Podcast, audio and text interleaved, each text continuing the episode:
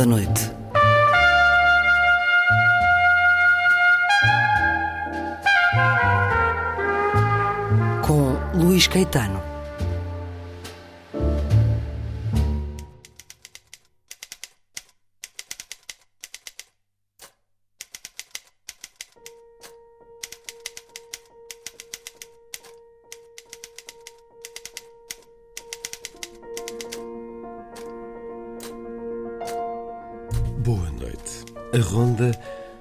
Ao cinema e pela tela descobrir um português extraordinário, recuperado à história da Irmandade pré-rafaelita, às convulsões políticas da segunda metade do século XIX e às linhas nunca esquecidas do Sherlock Holmes de Conan Doyle. Vamos ao conhecimento de Charles Augustus Howell, nascido no Porto em 1840, secretário do grande crítico e teórico John Ruskin e agente artístico de Dante Gabriel Rossetti, responsável por tanto do que ele nos deixou. É ele o pior homem de Londres, título do filme que estreou esta noite, realizado por Rodrigo Areias e escrito por Eduardo Brito, meus convidados nesta emissão para escutarem a entrevista já a seguir. Há ainda tempo para A Vida Breve e para a poesia de Minês Castanheira, Magnólia, para escutar na voz da autora. Vai ser assim a ronda.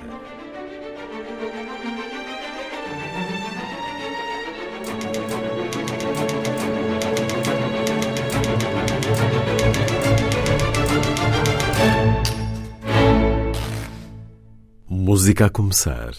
A Gimnopédie número 1 um de Eric Satie, numa orquestração de Claude Debussy. Interpretação da Orquestra Sinfónica e Lírica de Nancy, a direção de Jérôme Kaltenbach.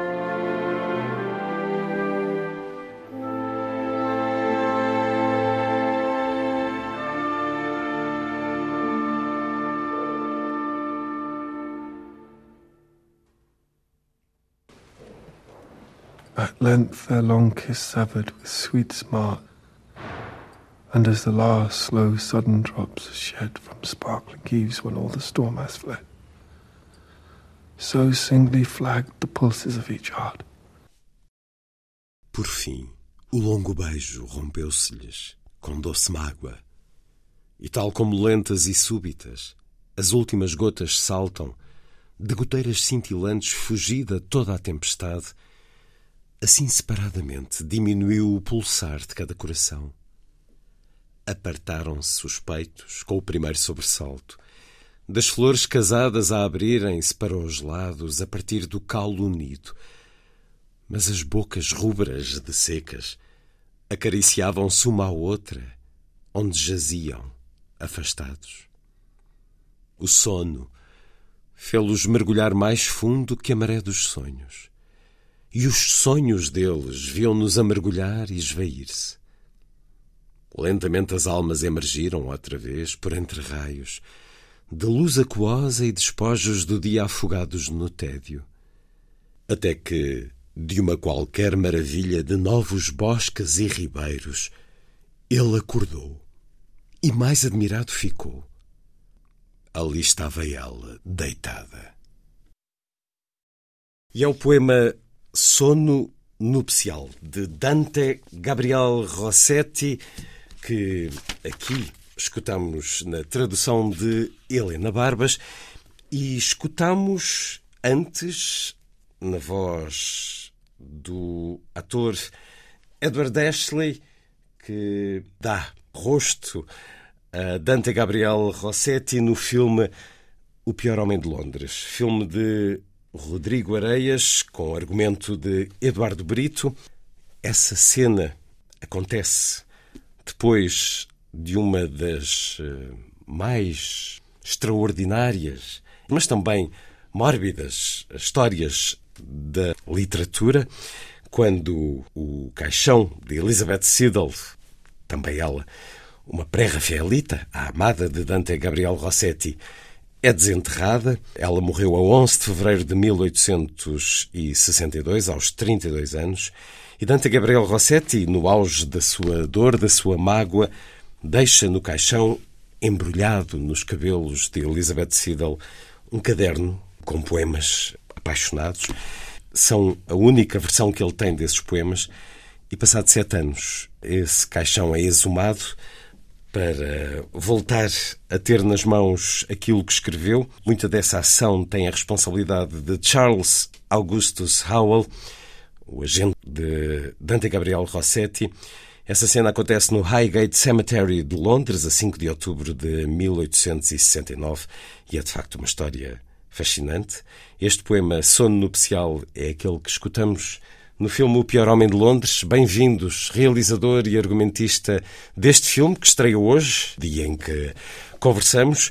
Chega aos cinemas uma notável produção de Paulo Branco, que nos dá um retrato tremendo de uma época e, acima de tudo, de um homem, deste Charles Augustus Howell. E é ele o pior homem de Londres, do título, mas é um título que quase que poderia ter aqui um ponto de interrogação.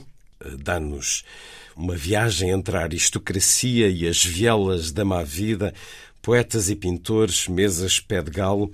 Numa das histórias de Sherlock Holmes, Arthur Conan Doyle coloca o famosíssimo detetive a comentar com o seu amigo Dr. Watson, referindo-se a este portuense, nascido em 1840, como sendo um homem mais repulsivo que qualquer dos assassinos com que já se tinha cruzado, um caráter de serpente, com quem, porém, não deixava de fazer negócios. Ora, Arthur Conan Doyle exagerava em tudo, no tamanho dos cães, por exemplo, é sabido.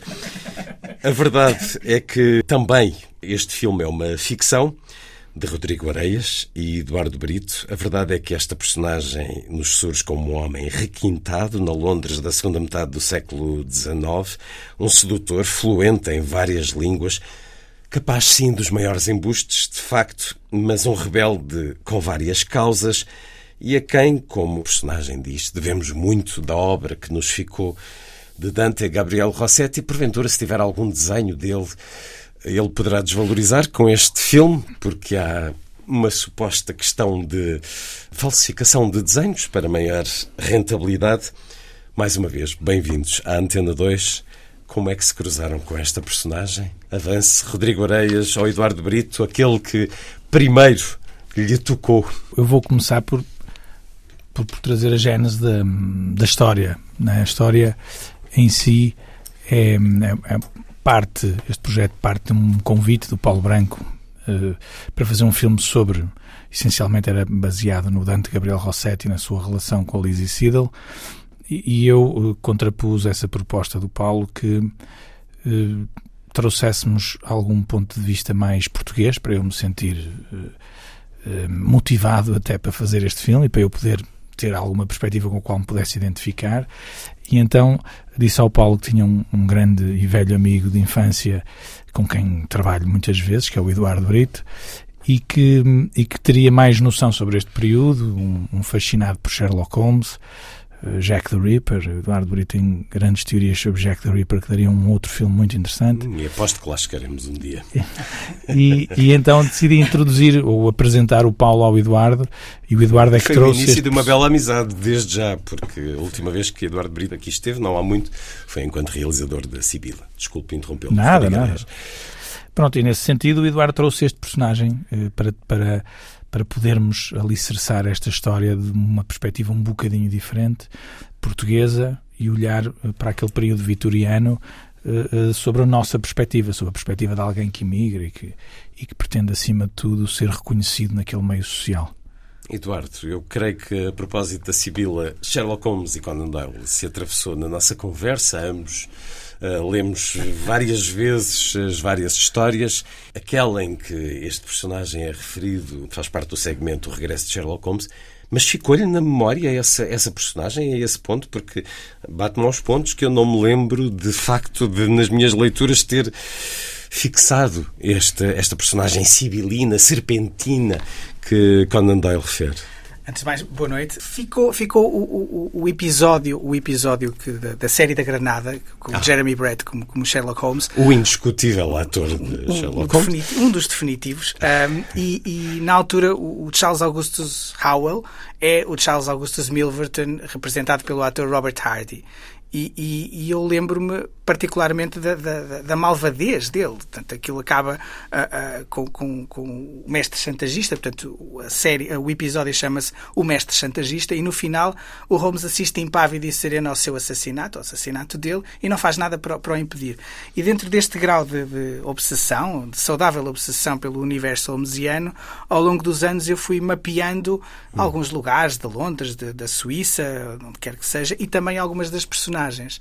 Ah, e na altura, ah, pronto, também como, como, percebi de onde é que vinha a inspiração o, do, do, Sherlock Holmes, propriamente dito, do médico Joseph Bell, que foi professor de Conan Doyle eh, em Edimburgo, ah, e do, do, do, professor Moriarty, e este não quando eu descubro nestas, nestas, nestas derivas que o Charles Augustus Milverton é inspirado num Charles Augustus Howell, que por sua vez é de ascendência portuguesa e eu não descansei enquanto não percebi que a ascendência era essa. Daí que quando o Rodrigo um dia me diz anda a almoçar comigo e com o Paulo Branco, porque há, aqui uma coisa muito do teu universo, ou deste universo olmesiano, que pode, pode, pode que vai funcionar, ah, ah, sabíamos que íamos falar do, do Howell, que é uma figura de certa forma que passa um bocadinho uh, ao lado, quer dizer, a própria fama que o que o passa ao lado em Portugal, naturalmente, até agora, e a própria fama que o Conan Doyle lhe dá Uh, não tem nada a ver. Portanto, na série, na, na novela, do, ou no, no, no, conto do Sherlock, este é um mestre chantagista, não tem nada a ver com um agente de, dos pré-rafaelitas, não tem nada a ver com a pessoa que ele foi. E depois foi uma questão de, de havendo uh, ok para, para avançarmos com este filme à volta de um português chamado Charles Augustus Howell, não é? The Portuguese. Começamos a perceber as alcunhas Howell, uh, Coruja, The Portuguese e uh, fomos ao, ao, ao, Conan Doyle que põe o Sherlock Holmes a dizer Watson, para mim este é o pior homem de Londres. Porque é, que ele, é Conan Doyle que põe o apelido Milverton? Sim, sim. Uh, é o Milverton, ou seja, seja, a partir daí fica Charles Augustus Milverton. Hum. Inclusivamente, na série Sherlock, de, da BBC 2010, o Milverton passa a Magnussen. Há um episódio qualquer nesta série com o Benedict Cumberbatch em que o, o Howell, a ressonância do Howell, aparece como Charles Augustus Magnussen pelo ator Lars Mikkelsen. Então, muito bem representado, sempre. Mas uh, este apelido Raul dá muito jeito para uma frase que surge várias vezes na boca de Dante Gabriel Rossetti, que o melhor amigo do homem é não o cão, mas a coruja, usando a tradução. É uma personagem fascinante. Há matéria de pesquisa, há biografias. Podemos confirmar aquilo que se diz a certa altura no filme, que ele é descendente do Marquês de Pombal, que ele colabora com causas eh, como os revolucionários italianos da Carbonária que tentam matar Napoleão III. Conseguimos ir a essa factualidade? Sim. Eu acho Sim. que nós na pesquisa conseguimos chegar a, um, a uma série de, de todos estes factos que estão no filme estão mais ou menos comprovados. Nós sabemos que uh, Felício Orsini vai a Londres a convite de Charles Augustus Howell fazer uma conferência. Sabe-se que após o atentado de Napoleão III, uh, Charles Howell tem que fugir de Londres e, e para a parte incerta. Por isso não, não, ninguém sabe para onde, mas efetivamente sabe-se que ele tem que se ausentar durante uns anos. No filme é um período curto do filme, mas na verdade, na história verdadeira, são alguns anos ainda. Certo. Por isso, quer dizer, esses factos são mais ou menos fáceis de comprovar. O, a venda de, quer dizer, a venda de desenhos de Dante Gabriel Rossetti é das mais famosas lendas. É, essa é mais difícil de comprovar, mas é né, é, é, pelas, é das suas façanhas mais eh, conhecidas, é? e é através da sua amante Rosa Corder, sendo ela a, a falsificadora, não é? Eh, mas aqui eu acho que o nosso trabalho, de certa forma, ou a nossa discussão em termos de pesquisa e, e de que abordagem fazer no filme, acabou por ser mais qual a sua motivação, é? ou seja, partir mais para tentar compreender por que razão ele faria tal coisa, ou seja, a teoria é que, ou pelo menos a minha teoria eh, durante as nossas discussões, é que efetivamente não é para um processo de enriquecimento próprio, é, é efetivamente para ir criando condições para que Dante Gabriel Rossetti possa continuar a criar. Essa é, essa é a minha visão de como é que um português olha uh, um, para esta realidade, não? É? ou seja, não um princípio de acumulação de riqueza, mas sim um princípio de, de, de gerando a possibilidade de todo um grupo de pessoas possam continuar a criar, que no facto não é apenas Rossetti. Deixa-me dizer uma coisa, que uh, isto não está no filme, mas, mas está nas biografias e, na, e, na, e, nas várias referências que existem ao Charles Howell. A primeira aparição do Howell em Londres aos, aos 17 ou 18 anos. Portanto, ele não se sabe muito bem porquê vai para Londres. Uh, possivelmente que fez qualquer coisa aqui em Portugal que, que, que, convinha, que, que convinha sair também do, do, país, é a pedir ao William Michael Rossetti, irmão de Dante Gabriel Rossetti, um autógrafo do irmão. Portanto, isso vai um bocadinho de encontro à tese que o Rodrigo propõe, que é há aqui uma admiração genuína não é? Ou seja, o Howell, quando chega a Londres, a primeira coisa que sabemos dele é encontrou William Michael Rossetti à saída de uma exposição ou de um evento qualquer a perguntar se podia, se já tinha o livro que tinha dado para o irmão autografar. Portanto, há esta, esta admiração. Provavelmente para copiar a assinatura para meter nos desenhos falsificados. Este facto absolutamente extraordinário. Ele é secretário de John Ruskin provavelmente pouco tempo depois de chegar a Londres. Mas John Ruskin, uma figura cultural e intelectual das mais importantes eh, da, da história, uh, o mais importante e influente crítico de arte na Inglaterra vitoriana, Nasceu, curiosamente, neste dia, 8 de fevereiro uh, de 1819, 8 de fevereiro, dia em que o filme estreia. Gandhi considerava John Ruskin a sua influência mais importante em termos de uh, defesa do bem de cada um ser o bem comum, de uma sociedade inclusiva, de educação acessível a todos. Ora, eu diria que ele, sendo secretário de John Ruskin, tem acesso a toda uma elite cultural e intelectual e artística. Sabe-se como é que ele chegou a ele? Eu tenho uma tese. Então venha daí Posso? a tese. Força. o, o, o, Alfred Howell negociava em vinhos e o pai do, do John Ruskin okay. também o Alfred Howell esteve, esteve, veio para Portugal. Portanto, a minha tese, portanto, estes intervalos de, de falta de informação, é que uh, o Ruskin Senior conheceria o Howell Senior e, dentro desta lógica de o meu filho tem que sair de Portugal porque terá feito qualquer coisa, vai ter ali. Não sei, isto é uma tese sem qualquer tipo de. Mas é a única Sim, ligação. Faz sentido, faz sentido. Na, na, história, né, sabemos que o pai de John Ruskin é que era o grande financiador não, mérito de toda uma, toda uma causa artística, né? ou seja, é ele que acaba por patrocinar John Ruskin nas suas expedições, as suas edições e todo esse investimento, eh, as famosas eh, histórias de Turner, né? de investimento em William Turner também, não é? Ou seja, há toda uma relação deles com a arte que é fundamental e do próprio pai. Por isso a relação de pai com pai faz Sim, sim. algum sentido. Aquilo que nos é mostrado no final do filme de que ele se torna também próximo de James McNeill Whistler é também factual. Portanto, nessa altura já a personagem, É, aliás, já a um- figura estava Há um, consolidada. facto, há um facto muito importante, não é? porque eh, nesse, nessa relação com o Whistler é que efetivamente a Howell é quem também consegue Estimular. fazer- e fazer que Whistler volte à À pintura. pintura. E depois há um facto muito interessante, que também não está no filme, mas que historicamente falando é muito interessante, que é James Whistler consegue ganhar um processo em tribunal a John Ruskin. É o primeiro crítico de arte que é condenado em tribunal a pagar uma indemnização a um artista por uma crítica excessiva. Por uma opinião. Sim. E nesse sentido, nós queremos acreditar que eh, Charles Howell também está por trás de todo esse processo. E há, há uma frase E fica aqui o aviso aos críticos de cinema portugueses. Há uma frase perdida na, na correspondência do Howell onde ele diz e eu nem testemunhei, onde o Char- o Charlie Howell diz eu nem sequer fui a julgamento. Isso, nem sido- precisei. Nem precisei. Tinha havido mais sangue ainda. Bom, eu não sei se já há uma biografia escrita de Charles Augustus Howell, mas Eduardo Brito será certamente o autor de uma no futuro, porque há aí não só paixão, como de facto conhecimento. Este portuense, nascido em 1840 e supostamente falecido em 1890, porque o filme, mas não só, a própria mitologia da figura, nos dá a possibilidade que os muitos embustes eh, tenham continuado no que à morte diz respeito. Mas isso é ver o filme, até porque o filme tem esse lado muito surpreendente. Ele era, obviamente, um admirador e um defensor dos pré-rafaelitas. Devemos-lhe, de facto, a, a história dilo. Muitos, não só Dante Gabriel Rossetti, mas vários outros, tenham tido possibilidade de pintar, tenham sido financiados, tenham tido comida na mesa por causa deste homem nascido no Porto. É um grupo, os pré-rafaelitas, que eh, nasce em meados do século XIX, se reúne para afirmar os valores da arte, atravessados por sonhos, por um ideal de beleza, mas também por insatisfação, por desespero e alguma loucura.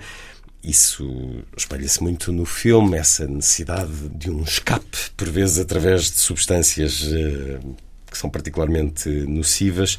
Dante Gabriel Rossetti, provavelmente no centro deste, deste grupo artístico, e a sua amada Elizabeth Siddle, mas também John Everett Millet, William Hunt ou Edward Burne-Jones. Temos na Gulbenkian esse magnífico espelho de Vênus de Edward Burne-Jones e tivemos, o ano passado, na Tate, uma grande exposição da Rossettis, eh, porque há também Cristina Rossetti, irmã de Dante Gabriel. Há uma estética tremendamente reconhecível neste grupo, razão para gostarmos tantos dos pré-rafaelitas. De que forma o filme tentou evocar essa estética, Rodrigo Areias? Eu acho que hum, a principal influência visual do filme é, sem dúvida, essa estética, não é?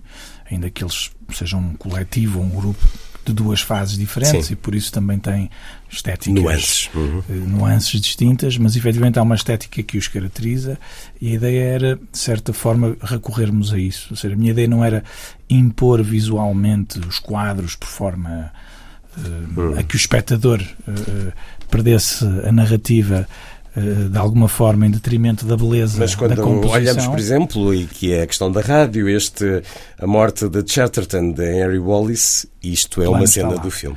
Sim, Não relativo a Chatterton, mas ao próprio Dante Gabriel. Sim, o, exato, a morte de Dante Gabriel Rossetti é uma reprodução desse quadro, efetivamente. E, e a própria composição de toda a cena. E, e há outras, não é? Há outras conhecidas, as reproduções de, conhecidas de Howell estão eh, no, no, no filme e há planos que começam o piquenique de Millet e que acaba na Lady Chatterton, ou seja, há uma série de há uma, há uma série de iconografia que, que eu queria importar forçosamente para dentro do filme, mas não queria que isso se impusesse, né? queria que o espectador conseguisse senti-lo, mas que isso não ficasse acima da narrativa ou à frente da narrativa. E do outro lado também havia o lado da, de, de como fazer a iluminação das cenas noturnas, porque as obras pré-rafaelitas são principalmente diurnas não é? e não noturnas. Noturnas há uma, há uma quantidade reduzida de obras luar, que, para sim. nós, que para nós era muito importante, por exemplo, a luz do mundo, é? Eh, e que é, de certa forma, aquilo que nos define em termos de cor no, no filme. E depois há um trabalho muito depurado de, de guarda-roupa, cenografia e, e também de, fotografias, né, neste caso da Susana Abreu, do Ricardo Preto e de Jorge Quintela, e que, e que em conjunto uh, acabam por, por por proporcionar, de certa forma, esse espetáculo visual. Nós não estamos habituados a ver um filme de época com este. uma produção com este detalhe, com este investimento. Há, de facto, uma imersão completa num tempo. Quais foram os principais desafios? Não, não vos intimidou essa essa necessidade de cuidar do detalhe mais ínfimo do, de uma viela, uh, de um tempo, de uma casa? Na, na, verdade, aquilo que, aquilo que nos obriga sempre a nossa uh, limitação financeira, por definição, no, no, cinema português, aquilo que nos obriga é um cuidado depurado na escolha dos decors, na escolha um, eh, onde vamos filmar, como se vai filmar, é? naturalmente que isso uh, condiciona enquadramento, movimento e uma série de outras coisas. No entanto, esse tipo de condicionantes a mim nunca me nunca me surgem como problemas, mas sim como necessidade de, de, de, os ultrapassar. Por isso eu nunca fico muito preocupado com isso, com, uh, talvez de forma irresponsável, mas estou sempre a pensar na forma, na solução. Não é? Por isso não, não me preocupa em excesso. Preocupava-me muito uh, filmar em edifícios daquela época, arquitetura específica, isso interessava-me. É?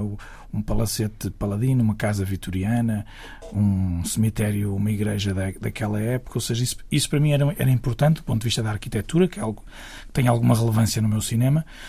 Surpreendemos-nos, porque isso existe no nosso país. Ah, essa, bem, sabemos bem, da influência inglesa, da sociedade inglesa presente desde há muito, desde esta época, inclusive na zona do Porto, mas não deixamos de ficar surpreendidos quando percebemos que, de facto, foi filmada em Portugal. Todo este ambiente, inclusive é de cemitérios eh, Sim. tão típicos eh, da Inglaterra rural ou de Londres limítrofe, uh, estão aqui, na zona norte do país e mesmo no centro do Porto. O cemitério, para mim, foi uma descoberta estranha, porque está por trás de um muro, mesmo, efetivamente no centro do Porto, é? é? junto à, à, maternidade de Júlio Diniz, ao pé do, do, Palácio de Cristal. Quer dizer, mas para quem é de fora daquela comunidade, é completamente desconhecido. Eu passei ali milhares de vezes na minha vida e não fazia ideia que do outro lado daquele Como muro. Como é que descobriram todos esses cenários? Conversaram com as pessoas da própria Sim, comunidade? Acabamos por, acabamos por mergulhar um pouco nessa nessa, nessa sociedade, nessa alta sociedade britânica no Porto, e fomos ver uma série de, de, locais eh, que eram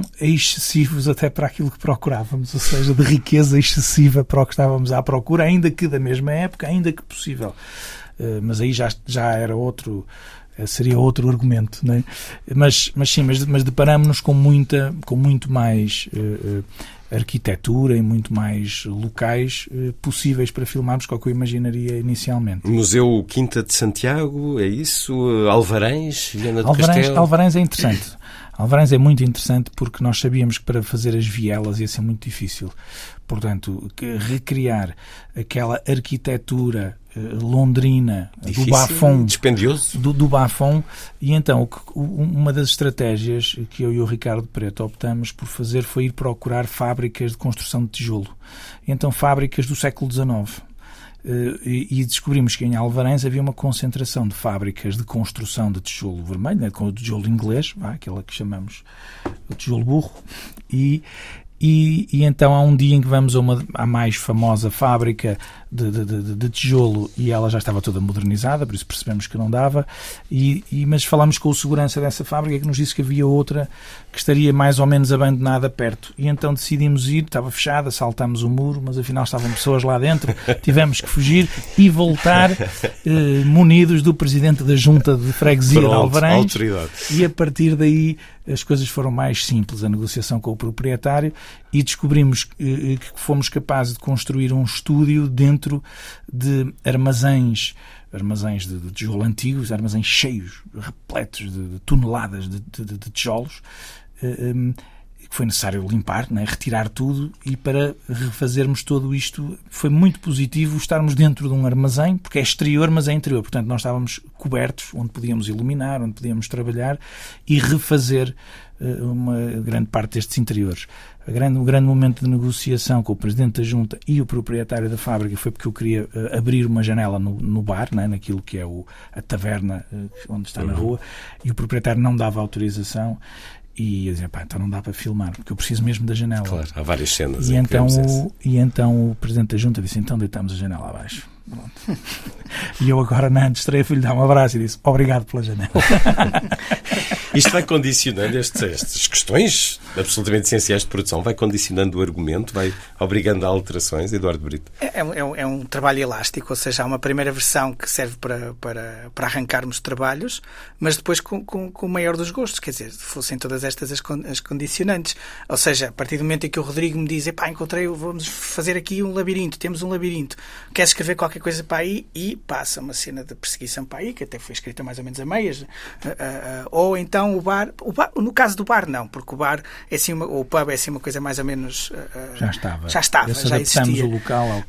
mas, Sim, mas isso estás a falar do, do labirinto, labirinto é O labirinto é muito, é muito porque o labirinto existia. São duas vi, cenas. Que... E eu, eu vi o labirinto e fiquei fascinado pelo labirinto e disse, pá, Eduardo, vamos fazer a saída, a perseguição que estava escrita de La Rotière a Charles Augustus Howell, disse, vamos fazer as perseguições aqui. E ele perde-se e mandei as fotos para o Eduardo, nós encontramos-nos várias vezes muito cedo de manhã para conversar sobre estes e outros assuntos e, e, e então deparámos-nos com a possibilidade de fazer eh, e, e, de repente essa cena fez sentido. O que estava escrito, eu não estava a ver como é que queria fazer ou como é que ia fazê-lo visualmente, vi o labirinto e disse, ok, então vamos adaptar essa essa, né, esse engano, esse jogo de gato e do rato para aqui. E eu assim já sei o que é que quero fazer.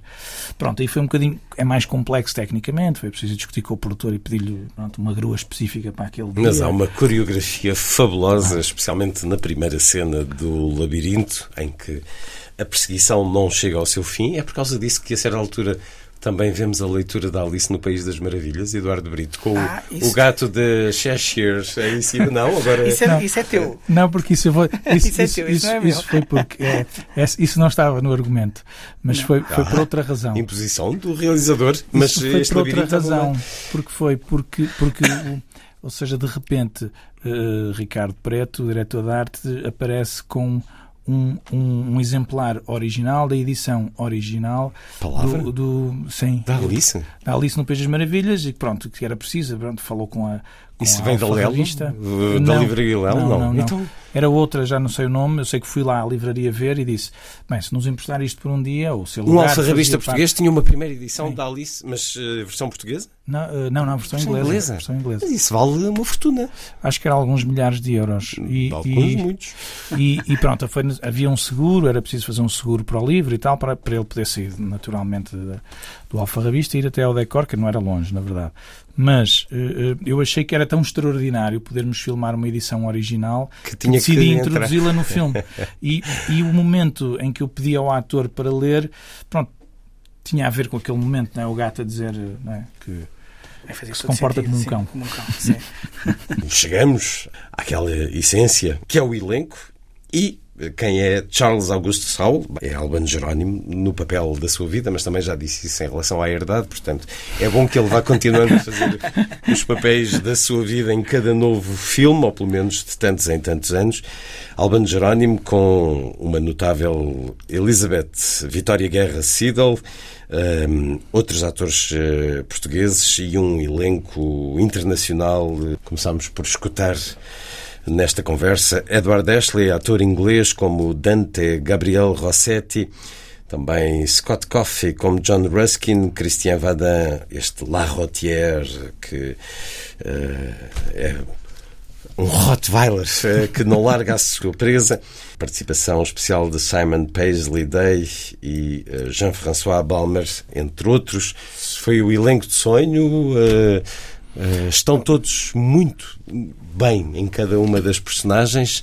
Como é que foi o processo? A começar pelo Albano, o processo eh, inicialmente, quando começamos a discutir este projeto com o Eduardo Brito, eu, o Paulo e o Eduardo, eh, chegamos eh, rapidamente à conclusão que o Albano seria a pessoa certa para fazer de Charles Augustus Howell. Por isso, mesmo antes do argumento estar concluído, essa, essa conclusão, eu e o Paulo já tínhamos chegado a acordo e depois, na verdade, passamos, partimos para um casting em, em, em Londres nesse casting apareceram vários atores, uns mais conhecidos, outros menos.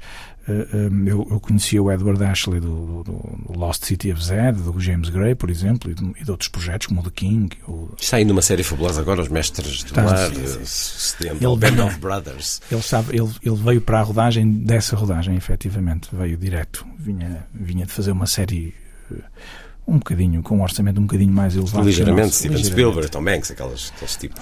Exato. E, e, e, mas veio de bom grado. E a verdade é que eu, eu, eu, eu convidei o Edward Ashley para ele fazer inicialmente Swinburne. E ele, na nossa reunião, demos-nos muito bem. Ele dizia: Tenho todo o interesse em fazer estes filmes, até gostava de fazer, pá, gostava de fazer um papel maior. E eu disse: Então. E houve um ator um bocadinho mais famoso que à época era o ator que eu queria para fazer de, de Rossetti, que aceitou, mas que eu não sentia mesmo a mesma vibração uhum. que senti com o Ashley. E ficámos amigos, ainda hoje somos amigos, e, e, e então eu decidi trocar. Uhum. E decidi uh, que, essa, que essa energia ia funcionar bem com o Albano. E eles ficaram muito próximos e têm uma energia os dois juntos uh, espetacular, mesmo nas rodagens. Era o ator preciso... mais famoso ficou com outro papel? Não, não o ator saiu. mais famoso então, não, não tinha... vamos referi-lo. Não, não, não estou a pedir isso, mas... mas ele não aceitou e depois, e depois foi depois... desaceitado? Foi, foi. E depois, okay. e depois, na verdade, na verdade havia havia os, nós, nós filmamos durante a pandemia, por isso também não foi fácil. Eh, portanto, havia, por exemplo, o papel de John Ruskin, era necessário que alguém ficasse muito tempo em Portugal para ter eh, alguns dias de rodagem, ou seja, tinha que ficar um mês para filmar oito dias, por exemplo, é? uhum. espaçados no tempo, o que provocou alguma dificuldade. Uh, o ator que que também tinha aceitado fazer o papel, acabou por uh, perceber que esse, esse tempo de rodar, esse tempo cá não podia, nós não podíamos, nós não podíamos, ter viagens né, durante a pandemia, e então o, o Scott Coffey que é um parceiro de David Lynch e que, e que entra em todas as suas produções e que faz a voz dos filmes todos de Lynch, eh, estava no Porto na altura em que eu estava a fazer a reperagem. E como tínhamos alguns amigos em comum, ele vinha comigo normalmente ver os decors e íamos passeando. E eu ele sempre dizendo: pá, tu és igualzinho ao John Ruskin fisicamente. E ele ria-se. E então, no momento de fecharmos o elenco, eu telefonei-lhe e disse: Onde é que tu andas? E ele uh, disse: ah, pá, ainda, não, ainda, não, ainda não fui para os Estados Unidos, ainda estou aqui. Na pandemia vou ficar pela Europa. Eu disse: Pronto, precisava de ti. Ele disse: Eu vou para o Porto, fiquei. Quanto tempo precisas? Eu disse: pá, não são muitos dias de rodagem, mas preciso de aqui um mês e tal. E ele: Eu fiquei contigo, não há problema nenhum. E, e veio. Portanto, aí, de certa forma, há uma relação pessoal que faz com que as pessoas possam vir fazer este, esse, esse esforço até, não é? de ficar no Porto durante um mês e tal, uh, sem ter todos os dias que trabalhar, não é? que é algo que não é assim tão simples. E pronto, depois a, a, a, a Carmen Chaplin eu tinha conhecido cá no Lefest quando ela veio cá apresentar um documentário sobre o, uhum. sobre o avô, sobre Charles Chaplin. E foi o Paulo que me, que me tinha apresentado e, e demos-nos muito bem. Eu, eu gostei muito da sua forma, da sua fisionomia acima de tudo e o seu ar calmo. Austero também. E austero para que, para que a reviravolta final pudesse fazer mais sentido. E quanto aos franceses, na verdade, são amigos de Paulo Branco e são atores de Raul Ruiz. No meu dicionário, uh, é? O, o Balmer e o Vadim são atores de Raul Ruiz. Eh, e, e esse é então, é um nome que vos... então para mim, e então para mim era, era, era interessante tê-los no filme. Hum. Esse é um nome que vos irmana, esta questão da irmandade pré-rafaelita. Um, o que é que há de irmandade? Pergunto-vos, senhores realizadores, argumentistas, produtores, eh, fazem esses, todos esses papéis. papéis um, o que é que há de irmandade uh, fazer, ao fazer cinema no século XXI na Europa, em Portugal, na Europa, como fazem ambos? Quer dizer, nós, eu, na verdade, nós vimos de uma estrutura que é, um, que é mais tribal, por isso é mais de irmandade, não é? ou seja, eu e o Eduardo Brito uh, trabalhamos juntos há muitos anos, mas somos amigos há muitos mais. São Jorge Quintela. Quando, quando preferem as manhãs é porque, porque estamos perto em Guimarães sai-se e vai-se tranquilamente ali, bem, de todo lado, enfim. Mas, Normalmente levo os meus filhos à escola e depois vou tomar café com o Eduardo Brito. Mas, mas sim, mas uh, o Ricardo Preto, do diretor de arte, a Susana Abreu do guarda-roupa, o Jorge Quintela, que são pessoas que trabalhamos juntos há mais de 20 anos. Quando diz Portanto, tribal, não implica aqui nenhum tipo de conflito com outras com tribos. Outras tribos, não de é, todo, não de todo. É mais, mas, mas tribal é, é, distinto é de, irmandade. de irmandade. Quando diz, por exemplo, Raul Ruiz, eu presumo que isso cria uma irmandade entre vocês, realizadores, produtores portugueses e atores, realizadores, produtores de vários países. É quase como se fosse uma senha. Sim, eu percebo, uh, eu percebo a, a, pergunta, até porque há uma série de outras pessoas de referências. que eu admiro e que, e, que, e por quem sinto essa irmandade. Não? É? Há uma série de autores que eu tenho a, a felicidade de poder trabalhar, como Jim Jarmus ou Aki Kaurismäki, ou que são pessoas que eu admiro muitíssimo e que tenho a possibilidade de, de fazer coisas com. E nesse sentido sinto essa irmandade. Deles, para mim, é mais paternidade, de alguma forma. Há um lado mais paternal, como o próprio Paulo tem connosco. Né? Há um lado mais paternal, de respeitar o que fazemos, de gostar de nós, mas efetivamente há também esse lado né, que ele se revê uhum. na nossa vos, energia e atitude. Não é? abrir Com... portas. Tem, tem muito esta coisa do chão comum, não é? Nós temos Sim. este chão, o chão comum que é o cinema, ou algum cinema, que nos, que nos aproxima, para além das, das ligações pessoais e, e, e desta afinidade que temos. Mas este chão comum é essencial para que para que estejamos todos eh, em maior sintonia. Às vezes há dissonâncias, claro que sim, mas o facto de termos este profundo amor, acho eu, falando por todos, não é? ao cinema que temos e esta felicidade incrível de, de fazer o que queremos, com quem queremos e de estarmos juntos enquanto equipa, isto é de facto uma coisa que, que nos marca a todos e que também lutamos muito por isto, não é? Para, para, para que esta seja a vida que, que, podemos, que podemos levar, de trabalhar com as pessoas de quem, de quem gostamos, não é? E isso sente-se, acho que. Sim, acho e ter isso como prioridade sim, acima sim. de tudo, não é? Ou seja, rodearmos-nos daqueles com quem nos sentimos bem e por isso essa energia, seja com os atores, seja com os técnicos, ser tão importante. Até porque esse, esse princípio, seja de irmandade ou de tribo, possa funcionar todos, né, em que toda a gente olha para o mesmo objetivo. E isso é que é fundamental, não é? É chegar ao fim, irmos à apresentação, porque, porque na verdade, como o Jorge Quintela dizia em público ainda há dias, e dizia, pronto, quer dizer, preparar um filme com o Rodrigo é diferente de preparar com outro realizador, porque nós né, jantamos juntos, vamos juntos ao cinema, quer dizer, e temos muito tempo para preparar um filme porque no, no, processo de produção faz é como nós a discutirmos o argumento, quer dizer, o argumento não temos reuniões de discussão de argumento, né? temos a jantar uh, regularmente sim. juntos e nesse sentido vamos discutindo coisas e, e, Londres, e, e fomos a Londres fomos, e, sim, vamos a sítios e discutimos e, trocamos sempre a trocar livros e, eles vêm cá, vocês não vivem muito longe do Kaurismäki, presumo? Ah, não, isso não, isso não, vivemos pertinho pertinho, não é? é? Também vai de vez em quando lá à pastelaria ou não? Vai. Vai? vai. Que inveja, caramba. É que vais? Ah, eu vou, eu vou às vezes a Viana, mas o Aki vai muitas vezes a Guimarães. Vai, vai muitas vezes almoçar lá connosco, vai muitas vezes. Mas também Jim Jarmusch está a trabalhar com ele para o seu próximo projeto, não é? Não, nós estamos a produzir. Sim, quer dizer, na verdade há um o filme. Estamos a fazer um documentário sobre William Burroughs em que o Jim uhum. era o. Na verdade, ele é o técnico de som de todo o arquivo. E então ele está sempre a aparecer. É? Ele, ele, diz que não quer aparecer, mas ele está sempre a bater claquetes. E faz, algumas entrevistas a ele que as faz e tudo. Mas sim, mas, mas já temos produzido coisas juntos. Agora a temos um projeto novo. Está muito a marcar o vosso trabalho, digamos, Sim. da Agostina Bessa Luís ao Burroughs, passando pelo Rossetti. Eu diria que, pronto, se pensarmos que a literatura é mais importante que o cinema, a música também. E depois a gente junta tudo em filmes. É como uma ópera. Na ópera está lá. Nós juntamos tudo nos filmes. O Pior Homem de Londres estreou esta quinta-feira a realização de Rodrigo Areias com o argumento de Eduardo Brito e depois assim um elenco que nos agarra a uma época e a uma corrente que reuniu a arte visual e a literatura, a grande poesia, porque eles de facto não só pintavam muitíssimo bem, como escreviam também. Albano Jerónimo, Vitória Guerra, Edward Ashley, Scott Coffey, entre muitos outros, é um filme que vale a pena e aqui ficou isso sublinhado nesta conversa. Rodrigo Areias, Eduardo Brito, muito obrigado por terem vindo à Antena 2. Obrigado. Obrigado.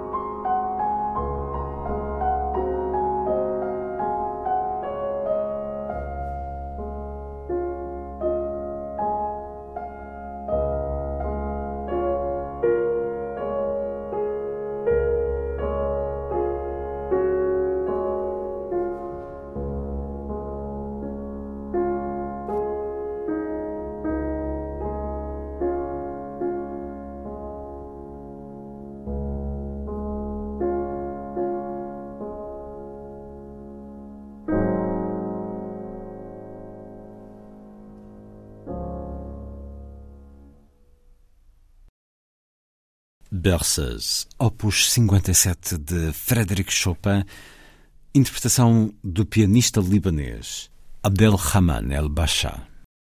A seguir, a poesia na noite da rádio.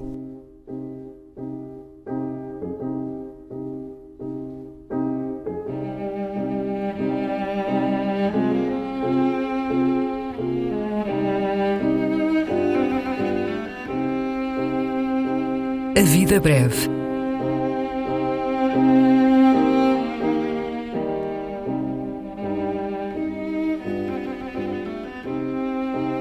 Poesia por quem a escreve.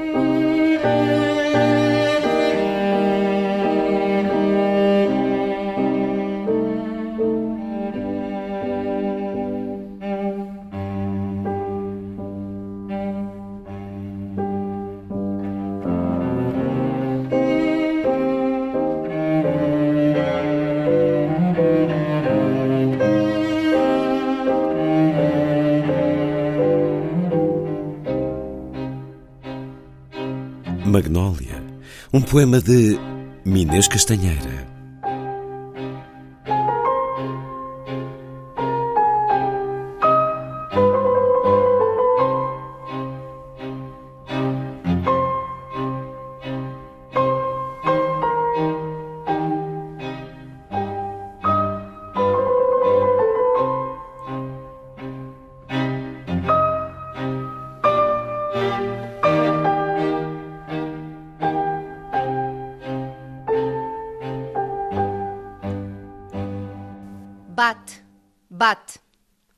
Deixa a caneta perturbar a minuciosa camada de pó que abraça a noite. Bate o teu batimento perpétuo com que a natureza dos astros se repete. Lembra, lembra as ruas fáceis e o coração contra a parede.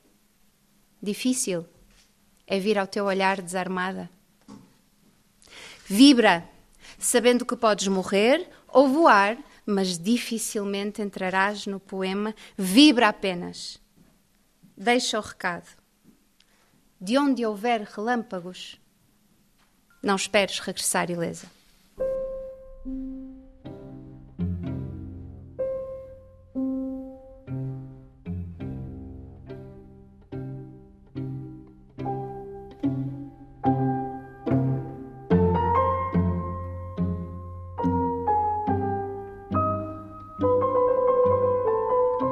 A Vida Breve, um programa de Luís Caetano.